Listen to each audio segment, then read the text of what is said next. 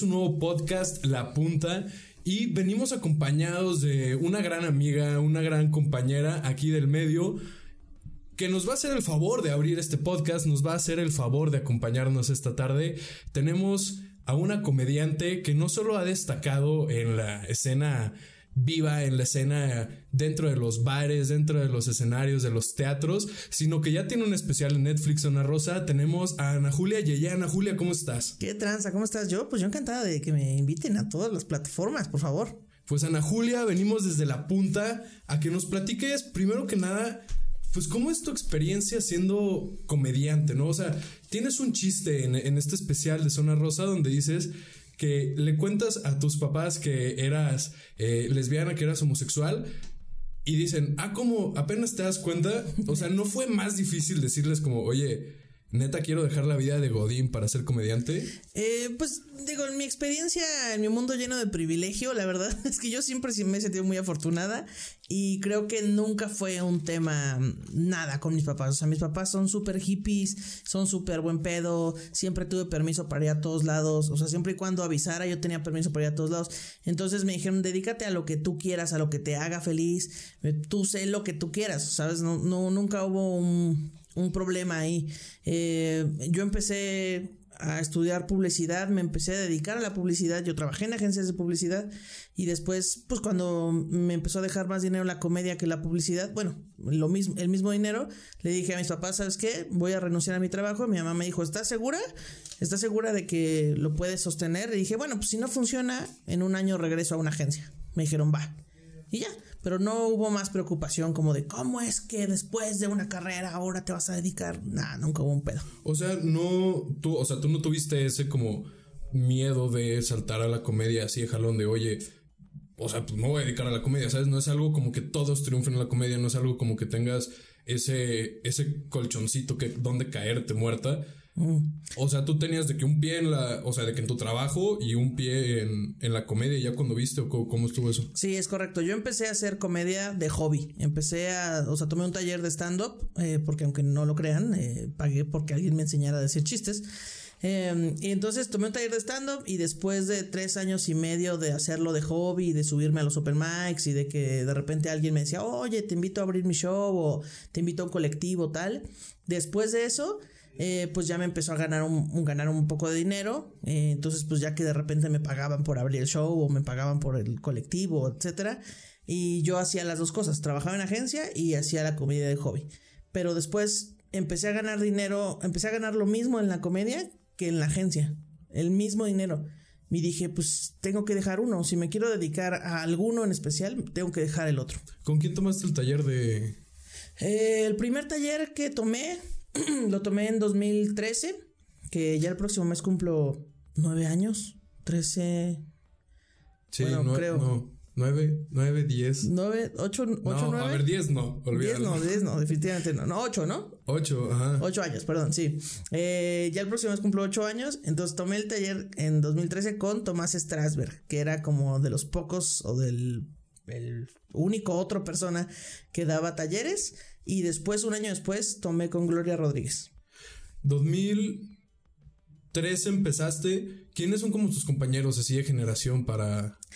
Eh, de esa generación, de ese taller, salió Patti Vaselis. Que Con la que tiene Chispas para la Banda. Es correcto. Bueno, es ahora mi compañera de podcast de Chispas para la Banda.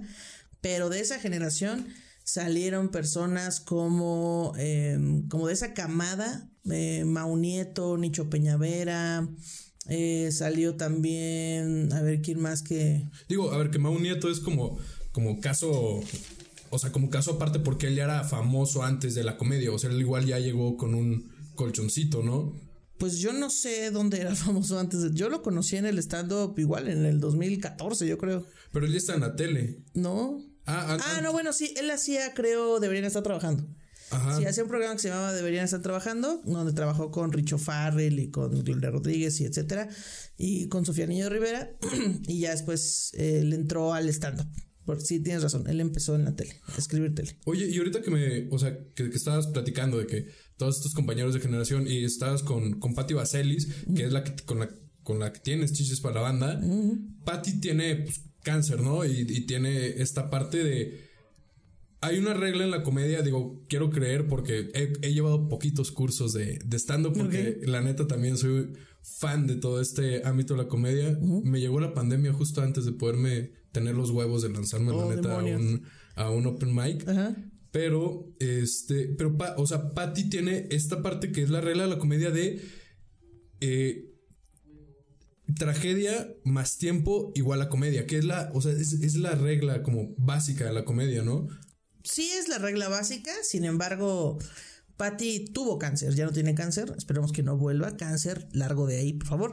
Em, pero Patty contaba chistes de cáncer cuando tenía cáncer, o sea, no tuvo que esperar a que se le quitara y que pasara el dolor para contar chistes. En el proceso de Patty, contar que tenía cáncer durante el proceso de quimioterapias fue muy sanador. Bueno, lo estoy diciendo yo porque ya me lo cuenta, pero pero es, era como una catarsis, como una manera de pues sacar toda la tensión que tienes cuando te dan una noticia de ese tamaño, y entonces pues es una catarsis contar chistes sobre eso y sobre su proceso y tenía chistes súper oscuros y se le permiten porque pues ella tiene cáncer.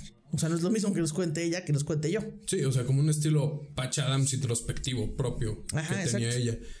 Y esta parte de llevar la tragedia, ¿hasta dónde crees que alguien se pueda, o sea, tú no puedes contar esa parte, ahorita nos decías, pero ¿hasta dónde tú te puedes meter dentro de esos ciertos, porque ahorita vemos la comedia como algo que está marginado poco a poco más, o sea, está toda esta cultura de la cancelación ahorita con los, o sea, las personas de, mi generación, de nuestra generación, que todo es como, ay, me ofende, o sea, ay, tengo este problema y ¿Cómo tú como comediante lidias con, con, esto? O sea, ¿cómo llegas a poder hacer comedia sin meterte en estas partes oscuras, pero al mismo tiempo sí hacerlo? Pues eh, yo creo que la comedia no tiene límites, no tiene una línea de censura de que, a ver, de aquí para abajo ya nadie hace chistes, porque la línea de censura la pone cada persona. Eh, lo, he dicho en otras entrevistas, pero eh, a lo mejor a mí me ofenden los chistes sobre matar perritos pero a lo mejor a alguien más le ofenden los chistes sobre esclavitud y a alguien más le ofenden los chistes sobre veganos y pues la línea de la censura está, o sea, cada quien le duele en lugares diferentes. No hay manera de poner una línea de censura. Yo creo que se pueden hacer chistes de lo que sea. Sin embargo, creo que de un tiempo para acá nos estamos dando cuenta que pues hay chistes que son muy gratuitos, que están ahí muy fáciles, ¿no?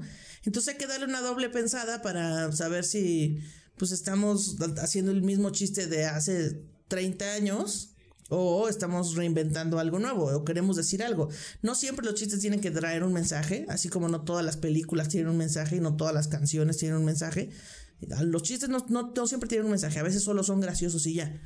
Pero eh, pues algo que, que están haciendo algunos comediantes ahora es esto de tirar para arriba. O sea, tratar de hacer chistes de no de las personas marginadas, sino de las que están arriba, no de la víctima, sino del abusador, o sea, bueno, no de la víctima, sino del victimario, ¿no?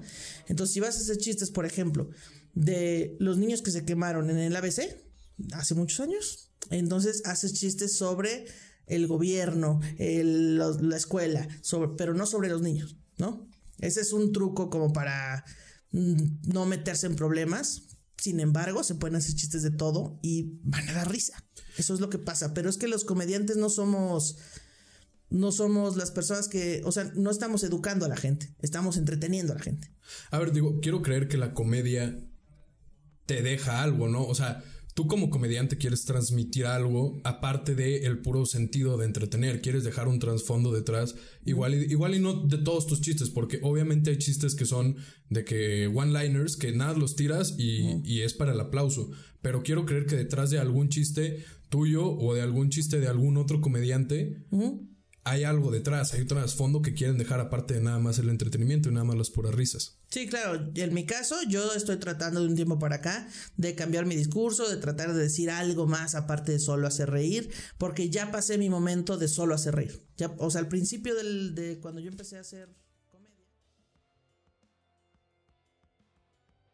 Ana Julia, nos estabas contando de, de esta parte donde puedes contar un chiste que no puedes contar en un chiste. Y igual te quería preguntar, dentro de, de lo que nos contabas ahorita, que hay chistes que igual ya contaron antes, este, que igual y, ya se hicieron antes.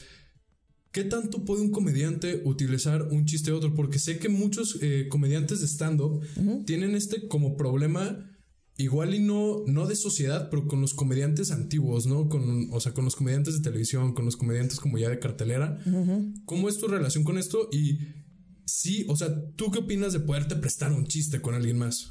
Eh, yo supongo que depende de la ética de cada quien y de las reglas de cada comediante. Eh, nada para cerrar la idea anterior, cuando yo cuento de un tiempo para acá, trato de tener un discurso o algo que decir detrás de mis chistes, pero no significa que todos los comediantes tengan que hacer eso. Hay comediantes que solo quieren contar chistes y ver el mundo arder y está bien, porque es entretenimiento. Hasta que no se le compruebe a ese comediante que está matando a alguien, violando o acosando, pues entonces contar chistes no es un delito.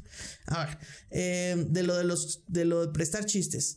Eh, en mi caso, no me gusta usar chistes de nadie más, no uso memes de, de nadie, no uso chistes del internet, no me presto chistes con nadie y no le presto mis chistes a nadie. Si alguien está, si alguien está contando mis chistes, por favor, denúncielo en este video. Gracias. O sea, ni Patti Vaselis, así que te diga así en chichis de que ella cuente un chiste que estaban peloteando antes o algo así. Bueno, si está surgiendo en la mesa, bueno, eso puede suceder, ¿no? De que yo estoy de, surgiendo con una idea y Patty la remata, bueno, esto, esto puede suceder, pero en un escenario que Patty me diga, ay, voy a contar el del yo, ah, caray, espérate, no, ese es mi chiste.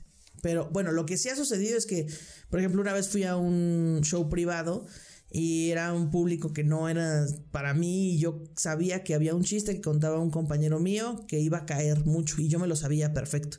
Entonces le hablé, le dije, güey, necesito que me saques de este apuro, eh, quiero abrir con este chiste tuyo. Y me dijo, no hay pedo, te lo presto. Entonces me lo prestó en ese show privado, pero no lo conté jamás en ningún otro show, ni en un bar, ni en un show privado, ni en un teatro, ni en ningún lado. Entonces yo soy de la idea de no contar, de no prestarse chistes. En algunos otros estados, o en algunos, otros comediantes, eh, sí hacen esto y no pasa nada. O sea, de hecho, se ponen de acuerdo como, ¿cuál ¿cuáles vas a contar? Ah, para no contar los mismos, ¿sabes? Eh, eso se ponen de acuerdo y está bien porque pues, al final el objetivo es entretener. Y eh, en cuanto a los comediantes de la vieja escuela que me preguntabas, pues yo creo que no tenemos pique en realidad. Creo que pues pasó como en todos lados.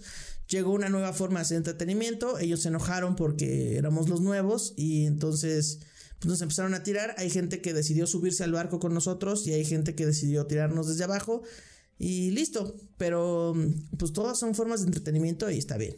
Sí, a ver, es una comedia diferente que pues empezó a surgir recientemente todo este, toda esta parte del stand-up. Quiero creer que las personas que estaban haciendo comedia en la televisión, que estaban haciendo comedia en diferentes medios, pues sí la resintieron el no poder adaptarse. Y se nota mucho en, pues en los distintos programas, se nota mucho en los seguidores y en los fans de, de, los estandoperos de ahora. Eh, tomando un poquito lo que estábamos hablando, creo que Louis C.K. tiene un chiste donde, o sea, tomando el tema que estábamos, que estábamos hablando de ¿Qué tanto puedes llegar con un chiste y que tú nos decías, bueno, es que le puedes tirar, este, le puedes tirar a las personas que lo hicieron. En el ABC le puedes tirar a, los, a los médicos, a los que los construyeron, a los, a los que no controlaron bien el fuego, pero Luis y tiene un chiste de que le tira a los pedófilos y es como, a ver, un chiste de pedofilia es como, bueno, o sea, no cuentas un chiste de pedofilia, pero él dice de, él dice, ha de ser muy cabrón ser pedófilo porque, a ver, te estás arriesgando a que si te cachan, te meten a la cárcel. Te van a hacer, o sea, si te meten a la cárcel de pedófilo, te van a hacer de todo lo que tú hiciste y hasta peor y te lo van a romper feo, feo, feo, feo.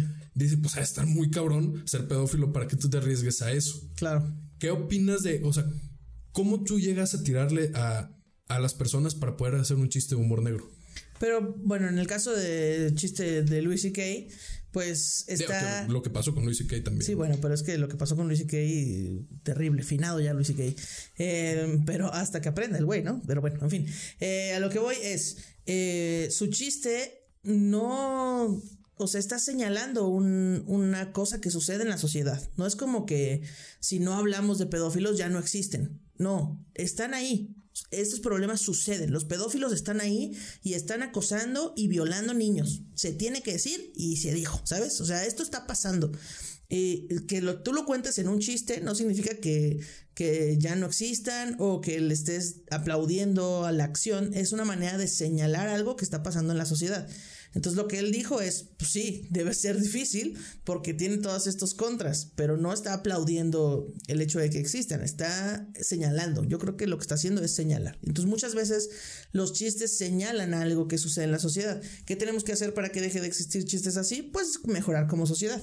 O sea, si en una sociedad no existieran los pedófilos, los chistes de pedofilia no darían risa porque nadie conocería ese concepto. No sería una realidad lo que está pasando. Claro, como por ejemplo antes había esto de el blackface de hombres blancos que se pintaban como si fueran de afrodescendientes y hacían parodias de negros. Y entonces esto ya no existe en la actualidad, porque actualmente ya nos dimos cuenta que pues que no da tanta risa, ¿no? Porque pues Así, ahí hay gente afrodescendiente y no es gracioso, solo están ahí. Si, si hicieras un chiste sobre negro señalando algo que sucede con esta comunidad, pues bueno, pero ya solo pintarse para, para hacer una parodia de una persona negra, pues ya no da risa. Ajá, como los chistes de suegras, como, pues sí, todos tenemos suegras y ahí están. Pero ya no da tanta risa, porque, pues, ¿qué? ¿Eso qué? O sea, ya, ya estamos en un punto donde las suegras ya no nada más son unas señoras incómodas, son mujeres y entonces hay que hay, muchas, hay mucho otro discurso más allá del, uy, me cae mal mi suegra. Pues hay que darle una doble pensada, eso es lo que voy. Dentro también de, o sea, de lo que nos comentas de la doble pensada, de volver a, o sea, volver a replantear estos chistes, volver a pensar estos chistes, está, yo te he visto, o sea, fuiste mi primer comediante de stand-up, fuiste el, el primer show de stand-up que vi, creo que era, eras tú Aníbal el Muerto, creo que, creo que se llama, y no me acuerdo quién más estaba ahí. Pero yo me acuerdo que tú cerraste. Y que la neta fuiste la única que me gustó de los tres que vi. Wow, oye, muchas gracias. En el Woco con unas pizzas horribles del Woco. Ah, Digo, a ver, me gusta mucho el bar, pero las pizzas están horribles, mejor quedan los hot dogs. ok. Es, y, y después llegué a verte en. No me acuerdo cómo se llama el auditorio, pero tú estabas abriendo un show de Comedy Central. Estabas hosteando un show de Comedy Central de LGBT donde estaba Estuvo Ray Contreras, estuvo la Kikis y otras dos comediantes que tampoco ya no me acuerdo. de eh, Fue literal hace un año en enero. Ah, pero no se grabó, o sea, nada más era un no, show. No, no, no se grabó, era un show de Comedy Central en vivo. Como del Comedy Central Fest, seguramente, que simultáneamente se hacían shows en varios bares al mismo tiempo. Ajá, y era como de temática LGBT. Y a ver, como ya vimos en tu show Zona Rosa, este, ya vimos, eh, pues en, los chistes que haces, en cómo te desarrollas en Chistes para la banda pues tu comedia está encaminada a la comedia LGBT, rumbo a la comunidad LGBT y dentro de lo que tú vives. ¿Cómo, es, ¿Cómo es el hostear y el estar dentro de, de la comediante? ¿no? ¿Cómo, es el ser comediante y el hostear? ¿Qué prefieres entre esos dos? Yo prefiero hacer mi rutina completa y no hostear si tengo que hostear, me lo he hecho y me divierto, también lo disfruto, pero a mí me gusta más hacer mi show, porque mi show tiene un cierto ritmo y entonces pues así, eh, pues va, todo, como que todo hace sentido cuando lo ves completo. Pero hostear de repente se trata pues un poco de dividir tu show entonces tirar pequeños chistes entre comediante y comediante o interactuar con el público sin tirar tus propios chistes. Es como interactuar. ¿Y tú de dónde vienes? Y no sé qué. Y a ver. Y hacer chistes del comediante, de lo que dijo el comediante anterior con un poco de lo que cabareteas eh, con el público. Cabaretear es esto, interactuar con el, el público. Em, y yo no soy tan buena cabareteando. Yo trato de mantener mis líneas en mi rutina y trato de no meterme con el público, a menos que el público se meta conmigo, pues entonces ya ahí yo les contestaré. Pero hostear implica esto, una improvisación, improvisar, más agilidad mental y yo siento que, o sea, si lo tengo que hacer me lo he hecho, pero es un lugar que no es seguro para mí. Y dentro de la impro, o sea, el comediante tiene esta parte de el performance y el contenido, ¿no? Dentro de esa impro, ¿qué ves más importante tú? Hay, hay comediantes que le dan más importancia al performance y hay comediantes que le dan más importancia al contenido. Tú, tu personaje de Ana Julia, ¿qué le da más importancia? Dentro de esto, ya sea hosteando, que me dijiste que igual no te gusta tanto, pero ya sea hosteando o ya sea como comediante, ¿a qué le dan más importancia, al contenido o al performance? Híjole, no sé, pues supongo que depende del chiste. O sea, si mi chiste está medio guangón en texto, pues lo compenso con un poco de, de acting. Pero Pues no sé, yo trato de ser muy equilibrada en eso, como que trato de que sea un buen texto, o sea, que dé risa por sí solo, sin actuar ni nada, pero si le puedo meter un, pues, unos elementos ahí sabrosos de acting, pues se los meto. Yo trato de equilibrarlo, sin embargo, pues también es, eso es algo que se trata de mí, pero habrá comediantes, por ejemplo, Carlos Vallarta, le apuesta todo al texto. Él es un güey que está parado sin moverse. Sí, Carlos Vallarta le apuesta al stand-up como tal y es un stand pero que antes, digo, ahorita ya empezó a, abrirse un poco más, pero antes literal nada más hacía stand-up y él le apostaba al stand-up. Pero ahorita lo que vemos o sea, la neta le están ganando los que hacen performance.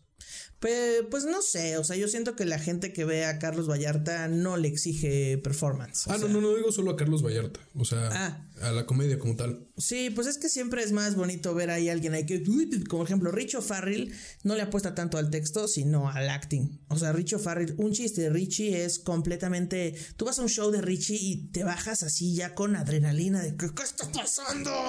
Porque este güey corre y brinca y grita y hace. Em, y entonces pues es otra manera de hacer comedia, pero yo creo que no está mejor uno que otro. O sea, probablemente pues habrá más gente que le guste más el ver acting, o sea, ver la entrega en el escenario, pero siempre hay público para todo. Oye, y ahorita que nos platicabas de Richie, ¿tienes ahorita un programa podcast con él dentro de esto de Masterchef? Ajá. ¿Cómo salió esto de Masterchef? O sea, llegaron así a, literal tener este programa? O sea, ¿qué, ¿qué sientes tú al literal estar como en un podcast que puedes manejar tú, pero estar como ligado a Masterchef?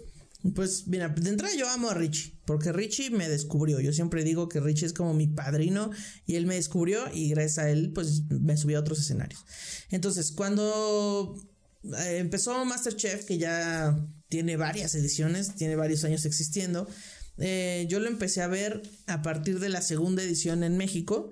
Y lo que hacía era grabar historias de Instagram criticando el programa, ¿no? Eso era lo que hacía. Y nombré mi sección de Instagram Víctimas del Reality. entonces yo veía Masterchef y de repente veía Reto Cuatro Elementos y de repente me echaba otro reality y lo narraba así en mis historias. Y a la gente le empezó a gustar eso. Y Richie ya lo hacía, lo, hacía desde la primera eh, temporada de Masterchef. Entonces él lo hacía y lo hacíamos los dos y muy cagado y tal. Y de repente cuando empezó este nuevo este nuevo, esta nueva temporada de Masterchef, pues no sé si Masterchef se acercó a Richie o al revés, o a lo mejor Richie se acercó a ellos, no tengo la menor idea.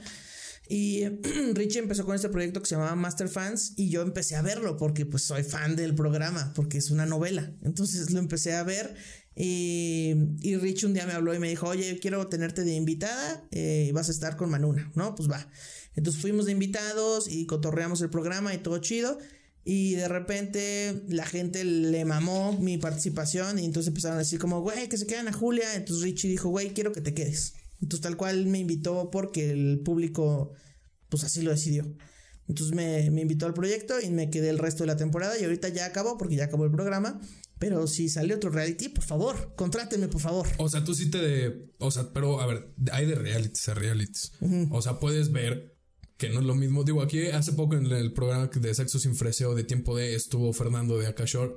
Y a ver, es diferente estar en Masterchef que estar en Acapulco Shore.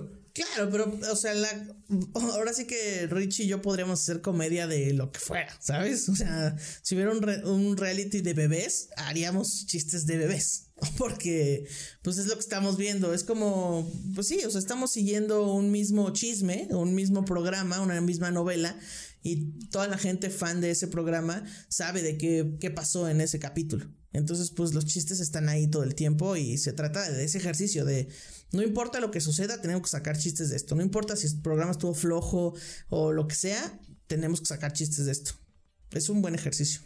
De, que, de lo que hablábamos igual de improvisación y todo, si crees, ahí sí, o sea, dentro de un reality sí crees que sí te gustaría la improvisación o sería igual como, puta, o sea, tengo que otra vez que, o, sea, sí me gusta la improvisación, me parece algo, una, un arte o una rama de la comedia muy cabrona.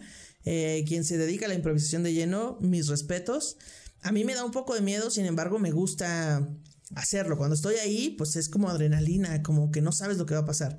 Pero, pues tal vez voy a romper el corazón. En el programa de Masterchef no es impro, porque nosotros vemos el programa antes o sea, como que anotamos los clips. Minuto tal y tal, Annette Michel dijo esto. Eh, minuto tal y tal, el participante hizo esta mamada. Ya anotamos los chistes y entonces después los peloteamos y después ya grabamos el programa. O sea, ya escribimos los chistes previamente. No es tanto como improvisación. Digamos que el 20% es improvisación y el resto es escrito. Ya lo tienen planeado. quiero, quiero creer que dentro de, o sea, dentro del reality, dentro de toda esta improvisación, obviamente es muy diferente la planeación a la planeación de un show de stand-up ya en algún bar o en algún teatro, o sea, ya sea como para lo que grabaste en Netflix. O sea, ¿qué tan diferente es planear un reality a planear un show de stand-up? Pues sí, es bastante diferente porque en el programa del reality eh, nosotros ya tenemos un video que existe, que es el capítulo, y sobre ese video nosotros hacemos chistes. Y en el show de stand-up no tenemos base nada. O sea, tenemos que sacarnos un tema de la manga y sobre eso, pues eh, hacer chistes. Entonces, en el show de stand-up, por ejemplo, a mí se me ocurre que quiero hacer un chiste eh, sobre reggaetón, sobre, sí, sobre las canciones de reggaetón y las letras del reggaetón, ¿no? Que lo tengo en zona rosa. Y entonces este chiste empezó durando 10 eh, minutos. Después de esos 10 minutos me di cuenta que 7 minutos eran pura paja y me quedé con 3. Y después a esos 3 le fui añadiendo cosas hasta que quedó un chiste de 8 minutos, pero ya digamos que amarrado. O sea, que tiene risas constantes, que es lo que a mí me gusta. Pero para llegar a este, a este, eh, pues este chiste final, tuvieron que pasar seis meses, ocho meses, en lo que... En lo que lo probaba. En lo que lo probaba y le iba metiendo, le iba cambiando y alguien me llegaba y me decía, oye, si le metes esto, ah, claro, fíjate. Entonces como que vas quitando y poniendo hasta que te queda bien pulido ese chiste. Pero pues sí se tarda mucho más que un, pues un chiste de un reality. Y no, no te cuesta la parte, o sea, ahorita que estábamos hablando del reality, no te cuesta la parte de que literal ahí sí estás limitada a lo que te dicta de que, no, ah, bueno, no puedes hablar de esto, no puedes decir de esto. Digo, ligándolo un poco con lo que ya estábamos hablando. Y en el chiste del reggaetón de Zona Rosa, el remate es de que, bueno, o sea, Enrique Iglesias antes quería ser tu héroe y ahora se quiere venir en tu boca. O sea, eso no lo puedes decir dentro de Masterchef. Claro, sí, no. Hay, hay cosas que, que a pesar de que, o sea, el Master Fans es, es un podcast por internet y el internet es libre, se podría decir lo que sea. Sin embargo, aquí estás jugando con pues críticas sobre otras personas que pues son personas y sienten. Entonces, eh, y también va, te llevas entre las patas a Endemol y a TV Azteca y entonces sí hay como ciertas reglas. Esa es la parte que casi no me gusta de, de este tipo de proyectos. Y en el stand-up tú puedes decir lo que se te hinche la gana y habrá gente que diga eso no me gusta y habrá gente que diga que sí, pero repito, hay público para todo. Al que le gusten mis chistes se va a quedar y al que no, pues que se vaya. Ni modo. Entonces, pues eh, es lo que más, pues, a mí lo que más me gusta es hacer stand-up porque puedo decir lo que yo quiera, en el tono que yo quiera. O sea, entonces, si te pudieran dar a escoger, digo, ahorita tienes eh, tu podcast, hiciste el reality y, y pues digo, antes de la pandemia tenías tenías pues los shows, puedes presentarte en bares, puedes presentarte en privados, que es, o sea, por lo que he escuchado de todos los privados, son horribles y es la cosa más perturbadora que te puede pasar como comediante. Pero, ¿cuál de, o sea, con cuál de esos tres te quedarías? ¿O qué te gustaría? ¿Cuál sería como el pico de Ana Julia de llegar en tu carrera? Ah, diablos, no sé, no, no, he pensado en tanto. Yo estoy improvisando sobre la marcha. Pero a mí lo que más me gusta es hacer show en bares. En vivo. En vivo, sí, y sobre todo en bares. Eh, porque implica un reto más grande en subirte a un bar que a un teatro, por ejemplo. Entonces yo amo hacer show en bares. ¿Qué es lo que quiero para el futuro? Me encantaría grabar un especial completo de una hora que se subiera a alguna plataforma como Netflix o Amazon o YouTube o algo así. Em, pero no, no sé, no sé qué es, qué es lo que... Porque eso es es lo que pasa cuando dices, ¿qué es lo que piensas para tu futuro? Ah, pues yo quiero hacer esto y esto y de repente, ¡pum!, pandemia. Todo lo que pensaste no va a suceder y están sucediendo cosas que jamás pensaste que iban a pasar. Entonces, pues no me gusta pensar tanto a futuro. Yo solo lo único que sé es que me quiero seguir dedicando a la comedia, ya sea escribiéndola, actuándola, haciendo contenido en redes o subiéndome escenarios. Pero la comedia es lo que más me gusta hacer. Hacer chistes. Y ahorita que estábamos platicando también de, de tu especial de Zona Rosa, que estábamos platicando de estos chistes, tienes un chiste que igual ya, o sea, yo ya te había escuchado decir de que, bueno, todos los comediantes se basan en que eres gay, eres gordo o eres pobre. Claro. ¿Tú sí sientes que basas mucho tu comedia en eso o sientes que la intentas llevar por otro lado? O sea, ¿cómo, cómo puedes aplicar, a ver, esas tres partes que son muy chistosas y que puedes sacarle mucho jugo y mucha carnita, pero cómo la, cómo la apropias a, hacer a Ana Julia, que Ana Julia haga su, su parte en base a esos tres? Pues pues es que, o sea, digo, lo, lo, digo como un chiste porque la gente lo dice, ¿no? Ay, todos los comediantes dicen que son gays, gordos y pobres. Pues claro, claro, persona que dice eso. ¿De qué, qué, esperas que hablemos cuando estamos empezando? Pues hablamos de las cosas que conocemos, de las cosas que nos pasan. Si tú eres un godín, ¿de qué vas a hablar? Pues de qué eres godín. Y si eres contador, ¿de qué vas a hablar? Pues de las cosas que le pasan a los contadores. Porque son las cosas que le suceden a la persona. Pero cuando vas avanzando en el mundo de la comedia, pues ya de repente, pues ya hiciste, yo ya hice chistes de que soy gorda, ya hice chistes de que soy pobre, ya hice chistes de que soy gay. Ahora, ¿qué más? Entonces empiezas a voltear hacia otros lados. Y entonces, pues ya por ahí del año 5 o 6 de, de, mi carrera, pues yo ya empecé a, hacer chistes de otras cosas. Empecé a hacer chistes sobre las, las, actitudes o los juegos de hombres. Empecé a hacer chistes sobre reggaetón, sobre la lástima, sobre los veganos, sobre muchas cosas. Sí, con el de vegano cierras, con, con ese es como el punchline de todo Zona Rosa. Eh, sí, que de hecho iba conectado con otro, pero ya, ya no hubo, tiempo y, ya no lo conté. Pero, pero sí, o sea, empiezas a, a, ver otras cosas, no nada más uno habla de sus experiencias o sus anécdotas, uno habla de lo que observa, de lo que vive, de lo que piensa. Por ejemplo, Carlos Vallarta no habla necesariamente de lo que le pasa, no habla de que es pobre. Él pues tiene chistes sobre Dios y tiene chistes sobre aborto, sobre síndrome de Down, sobre sobre que te estás cagando en la embajada. Ajá. o sea, sobre elevadores, ¿sabes? tiene chistes sobre lo que sea, sobre alergias.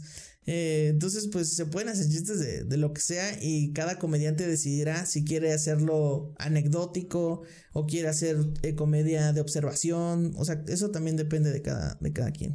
Oye, ¿tú nunca has sentido que te han copiado así como un chiste? O sea, digo, ahorita nos decías de que, bueno, a mí no me gustaría que usaran mis chistes, yo no usaría los chistes de los demás, pero tú nunca has sentido como que Puta, eso se parece a mi chiste.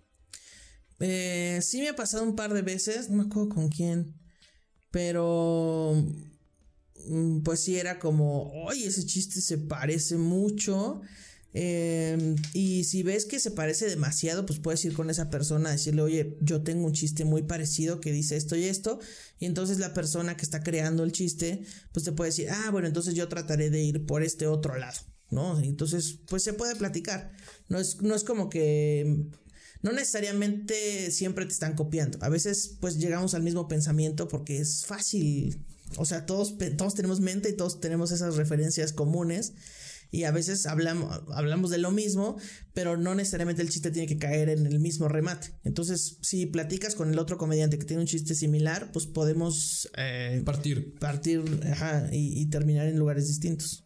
Y ahorita que estábamos, o sea, hablando de del show este que te vi hostear de, de Comedy Central, este, de Zona Rosa, que también es obviamente eh, dirigido a la comunidad LGBT, si te gusta pelotear o más, más llevarte a la comedia con puros shows de ese estilo, llevarte con, o sea, dirigir shows de puro LGBT o, o si te gusta como diversificarte más. O sea, no, no solo en el chiste y en el show como tal, sino hacer shows dirigidos a la comunidad. De hecho, o sea, a mí no me molesta hacer chistes LGBT ni que me incluyan en proyectos LGBT, al contrario, me encanta y qué bueno que se visibilice y qué bueno que me tomen en cuenta. Sin embargo, a mí me gusta entrarle a todo. Sí, no, no, no, no que te moleste, sino que te gusta más. No, a mí me gusta más campechano, o sea, que haya más de todo, porque, insisto, también el show de Zona Rosa, pues sí va dirigido a la banda LGBT, pero sobre todo va dirigido a la banda que no es LGBT, porque hay mensajes importantes que, pues, podrían escuchar la banda que no es LGBT, porque son chistes, los chistes son para todos. No es como que los chistes de pobres no los pueden escuchar la banda rica, o sea, si eres rico también puedes escuchar chistes de pobres y no pasa nada. Pero a mí me gusta más el pedo campechano, que me inviten a donde hay, o sea, que no me inviten solo por cubrir una cuota. Ah, no, ya tenemos puros heterosexuales. ¿Qué hacemos? Sí, Invitemos o sea, a alguien nos gay. falta. Claro. Entonces, si voy a cubrir la cuota, bueno, gracias, se agradece que me inviten, pero también invítenme por mi talento. porque- ¿Y si te han invitado a cumplir cuota? Sí, pues es que, Digo, a ver, ahorita eres el estandarte de mujer LGBT en la comedia. oye, pues O bueno, de mujer en la comedia. Oye, pues gracias. No me consideraba así, pero ahora ya tengo un peso sobre mis hombros y ya estoy muy nervioso. este, pero sí, o sea, la cuota existe. A mí me encantaría que en el futuro eh, solo, solo triunfaran los comediantes que, que son, ex- o sea, que son talentosos, ¿no? Pero, pues, o sea, que se le abrieran los espacios y las puertas a los comediantes que demuestren que dan mucha risa, ¿no? Por ejemplo. Pero actualmente la, la cuota es algo que tiene que pasar. Esto me lo enseñó Grecia Castillo y se lo agradezco. Em, y, y me dijo, o sea, ella, ella decía, eh, desafortunadamente o afortunadamente, ella es una comediante de Hermosillo. Dijo, cuando yo llegué a la Ciudad de México, me invitaban a shows por ser mujer. No porque diera risa, no porque nada. Me invitaban por ser una mujer de Hermosillo. Necesitamos una mujer. Ay, si no es de la Ciudad de México, mejor. Entonces le invitaban a cubrir una cuota. Y ya cubriendo la cuota, se dieron cuenta que sí da risa. Qué feo que, que hayamos tenido que cubrir una cuota para que la gente se dé cuenta que si damos risa. Pero me ha pasado. Me han invitado a shows por ser mujer, me han invitado a shows por ser lesbiana. me han- pues sí, eso pasa. Pero si ya estando dentro de la cuota, poja que al sistema y decirles, ¡pum! perrocido y risa, qué mejor. O sea, yo creo que el truco está en ser irrefutablemente gracioso. Y ya no hay nadie que te pueda debatir nada. Pues eso es lo que trato de hacer, pero pues habrá comediantes que decidan hacerlo diferente. Dentro de- del éxito, ya sea como comediante, como godín, como taquero, como lo que sea, pues debes de tener primero trabajo duro, suerte y, y talento, que es lo que hablabas ahorita de, bueno, o sea, me van a cumplir cuota, pero pues por suerte descubrieron que soy gracioso o a ti que te han, que literal sí te han llamado a, a- a cumplir cuota y, y dices, bueno, pues yo les voy a demostrar que soy gracioso. ¿Cuál de esas tres crees que es la más importante? O sea, hay personas que dicen, es que obviamente si no tienes talento, ¿qué haces ahí? O sea, un enanito o, o yo, yo no voy a llegar a jugar en los Patriotas, pues no, o sea, veme, pues no, no soy Tom Brady. No tengo el talento. ¿Qué crees que es más importante de eso, esas- de- dentro de esas tres? Yo creo que lo más importante es trabajar. Lo más importante es la constancia. Nadie, eh, no importa si existe una persona que tiene todo el talento del mundo para la comedia, si esa persona no se sube a los escenarios, no escribe chistes nuevos, no le chinga, no hace contenido, no sube redes, no se relaciona, no importa que tengas todo el talento, no vas a brillar. Y así hay personas que a lo mejor no nacieron con ese don que le llaman, ¿no? Con ese talento nato, pero se ponen a estudiar y toman cursos y le chingan y se suben a los escenarios y esos, esas personas empiezan a tomar un lugar en, en la escena porque están trabajando. Entonces las personas que van a brillar son las que trabajan. No las que están ahí esperando de que, güey, o sea, yo soy muy gracioso, muy graciosa, pero pues nadie me pela y nadie me invita a sus shows y nadie me invita a sus proyectos y qué pedo. No, hay que chambearle. Aquí nadie va a llegar a la puerta a decir, oye, subimos que tú tienes todo el don de la comedia, ven por favor a abrirnos los ojos. Nel, hay que chingarle. Que muchas veces, o sea, piensas de que, bueno, es comediante, es payasito, es gracioso. Y la realidad es que no, que son, o sea, ustedes son personas bastante normales. Eh, a Sexo Sin Freseo, al que vino Fernando el de Acashore, que te comenta, vino, creo que en el cuarto quinto capítulo, Richie. Y te imaginas una versión completamente diferente a lo que es él, en verdad. que obviamente para el show necesitas, quieras o no, necesitas hacerte un personaje. Sí, sí, es como, yo digo que para el show o para el escenario eh, es tu personalidad, pero como a la décima potencia. O sea, yo sí soy así como me ven en el escenario, soy así. Pero soy así ya en mucha confianza. En mucha confianza, ya pasándomela súper bien a la décima potencia. Porque abajo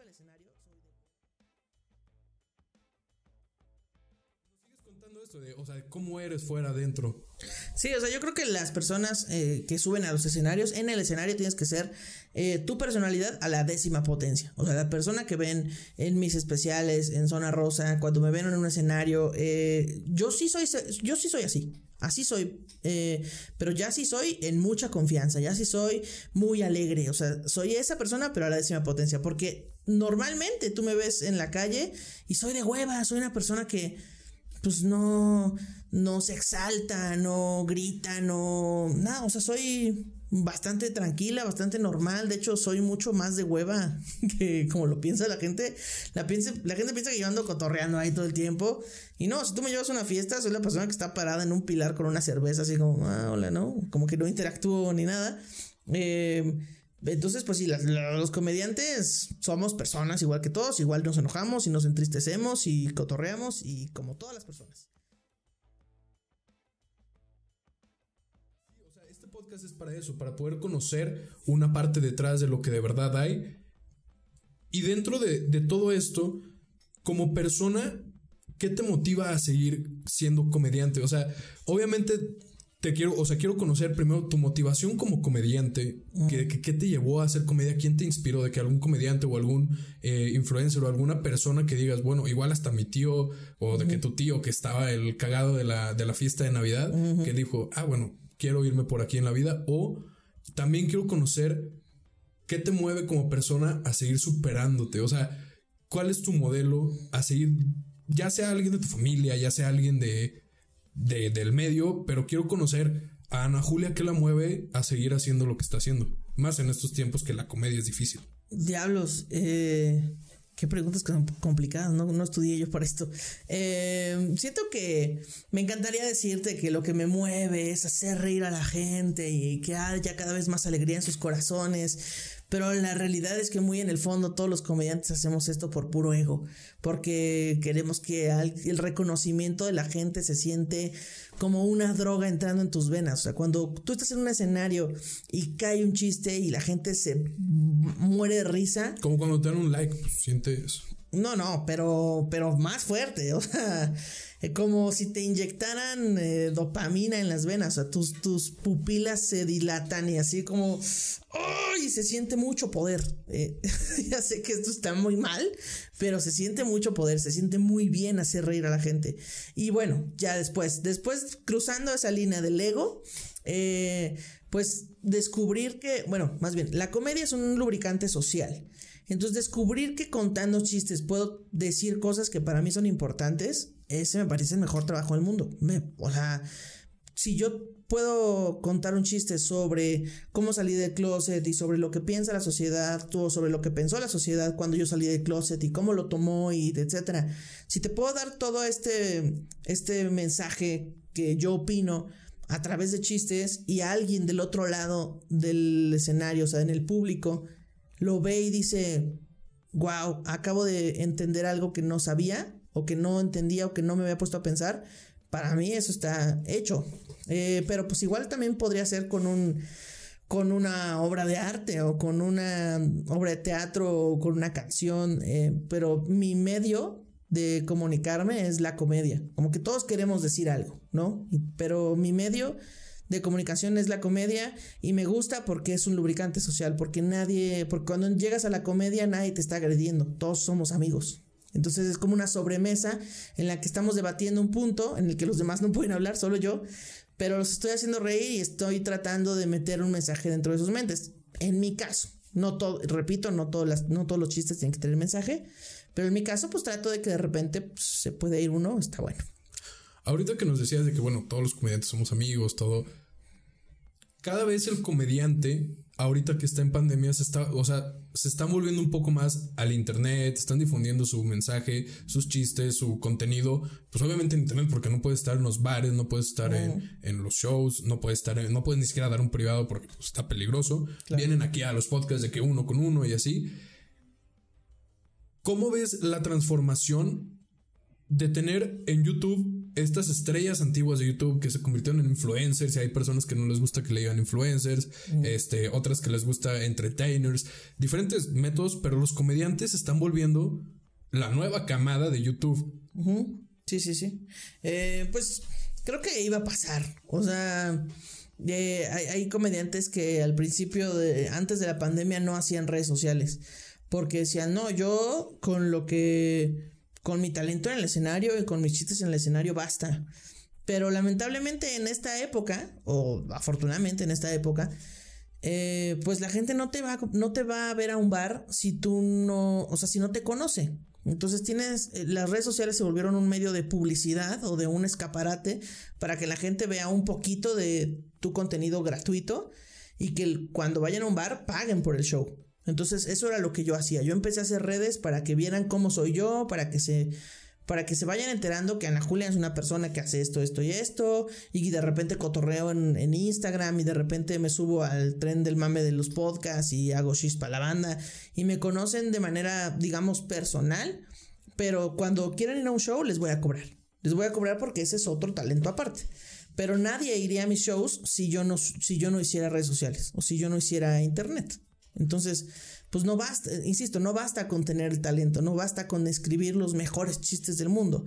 Hay que hay que hacer redes para que la gente te conozca. Entonces, si en YouTube ya existían estos güeyes que se volvieron famosos por hacer eh, blogs, y eso, pues entonces, qué bueno que algunos aceptaron que entráramos los comentarios a YouTube y algunos eh, no, pero pues es un medio que está ahí y es gratis y lo voy a usar.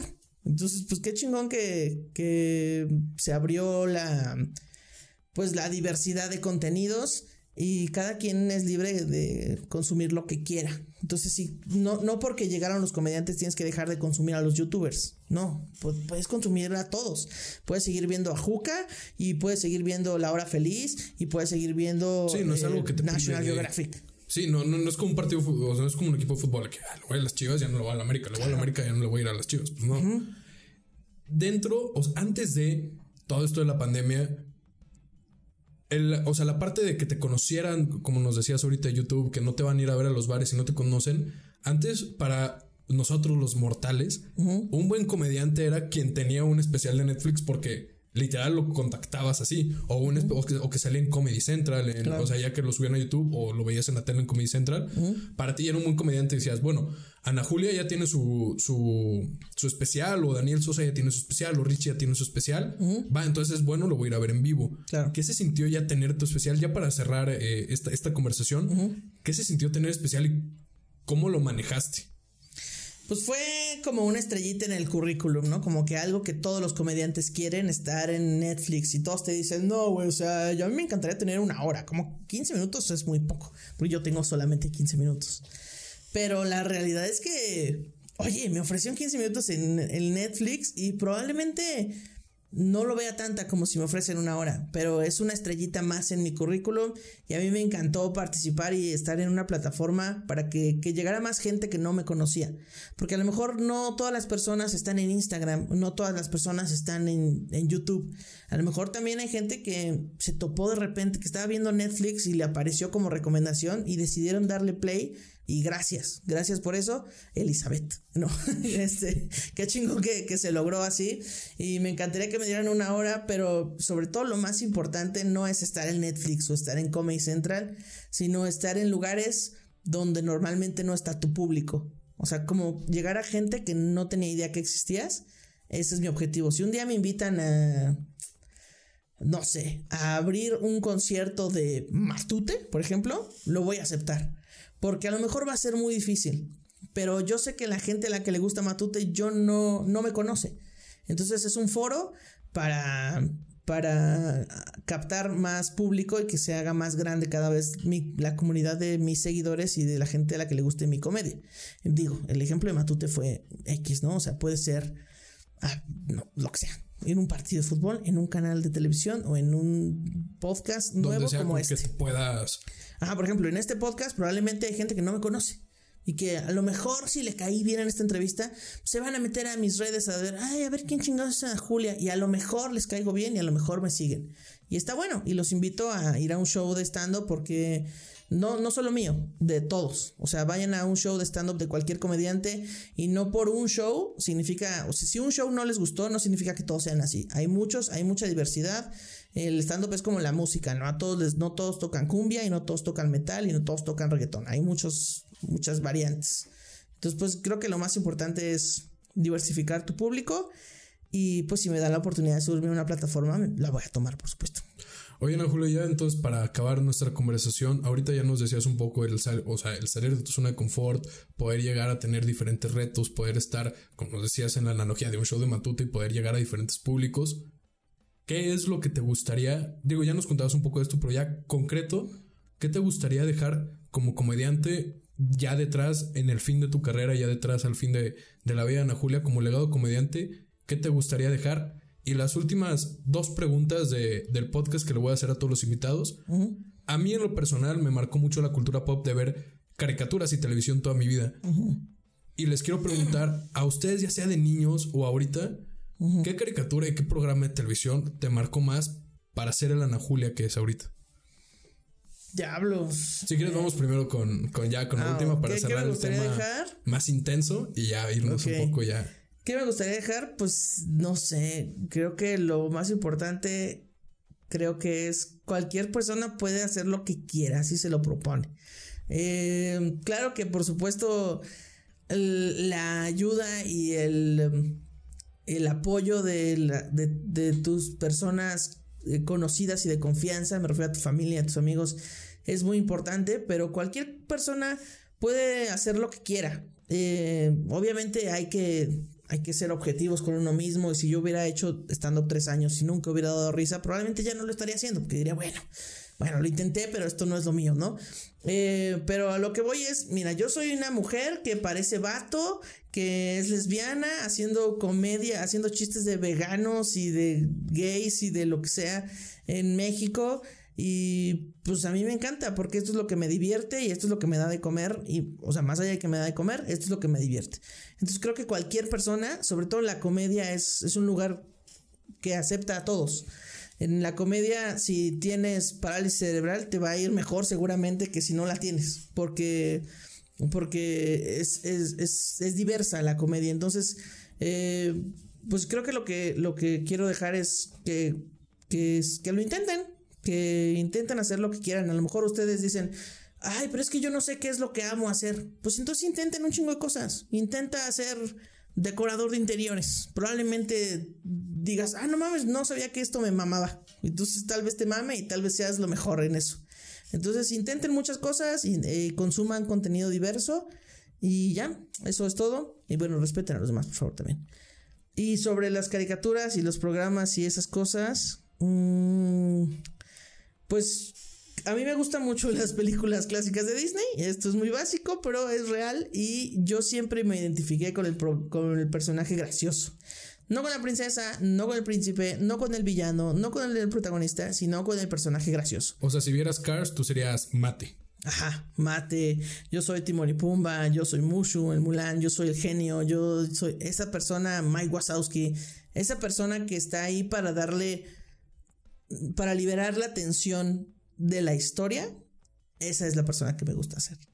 Porque, pues, eh, el Rey León, que, que- ¿cómo, cómo, hubieras, ¿cómo hubieran resuelto Disney eh, después de la muerte de Mufasa? O sea, le muere el papá al protagonista. ¿Cómo alivias eso? Pues solamente con Timón y Pumba, no hay otra manera. Y que, a ver, que fue un punch así súper fácil de sacarlo, ¿no? Que pues ya, vive. Sí, exacto. Como se fue de retiro espiritual a Tulum, eh, Pitch Simba, y dijo, me voy a olvidar de todo. Y después llegó Rafiki y dijo, ponte verga porque no te puedes olvidar del pasado. Está bueno. Igual el, el genio, pues eh, es alguien que está, es un personaje que está ahí para aliviar la tensión de la situación. Todos estamos, se está... eh, están invadiendo China y de repente Mushu, un dragón así de 30 centímetros, cuenta un chiste y todos, "Ah, güey, gracias, pensé que íbamos a morir cuando invadieran China, ¿sabes? O sea, ese personaje, ese es el que más me gusta, creo que sí. Bueno, Ana Julia, pues muchas gracias por estar con nosotros, por estar en el primer capítulo de La Punta. Oye, gracias. Eh, si quieres, compártenos un poco tus redes sociales. Obviamente, en La Punta, tú nos vas a ayudar más de lo que te vamos a ayudar en este programa. No, pero esper- esperamos un día poder volver a platicar aquí, poder volver a pues a reconocer este primer programa de ah, no manches, así empezó la punta y empezó con Ana Julia Yeye. Ok. Si quieres, compártenos un poco tus redes sociales ya para cerrar el programa. Claro que sí. Eh, todas las redes estoy como arroba Ana Julia Yeye. Yeye se escribe con Y-E, Y-E, arroba Ana Julia Yeye. En Facebook, Twitter, Instagram, YouTube. Tengo también un contenido en YouTube que se llama Shishis para la banda. Bueno, también están en plataformas de audio. Shishis, así SH, Shishis para la banda. Lo hago con Pati Vaselis, comediante y amiga de Querétaro. Eh, y pues nada, si les caí bien, síganme. Y si no, pues recomiéndenselo a sus enemigos. Listo. Y seguramente habrá gente que no me conoce. Bueno, raza, pues vean stand-up, es muy recomendable como catarsis, como ya comentábamos, muy recomendable como terapia. Eh, vean este nuevo podcast, vean todos los podcasts de la plataforma de Tiempo de. Eh, a mí síganme en todas las redes sociales como arroba Maderotsky, Daniel Madero. Esto fue La Punta y desde La Punta nos despedimos con Ana Julia Yeye. Bye. Bye.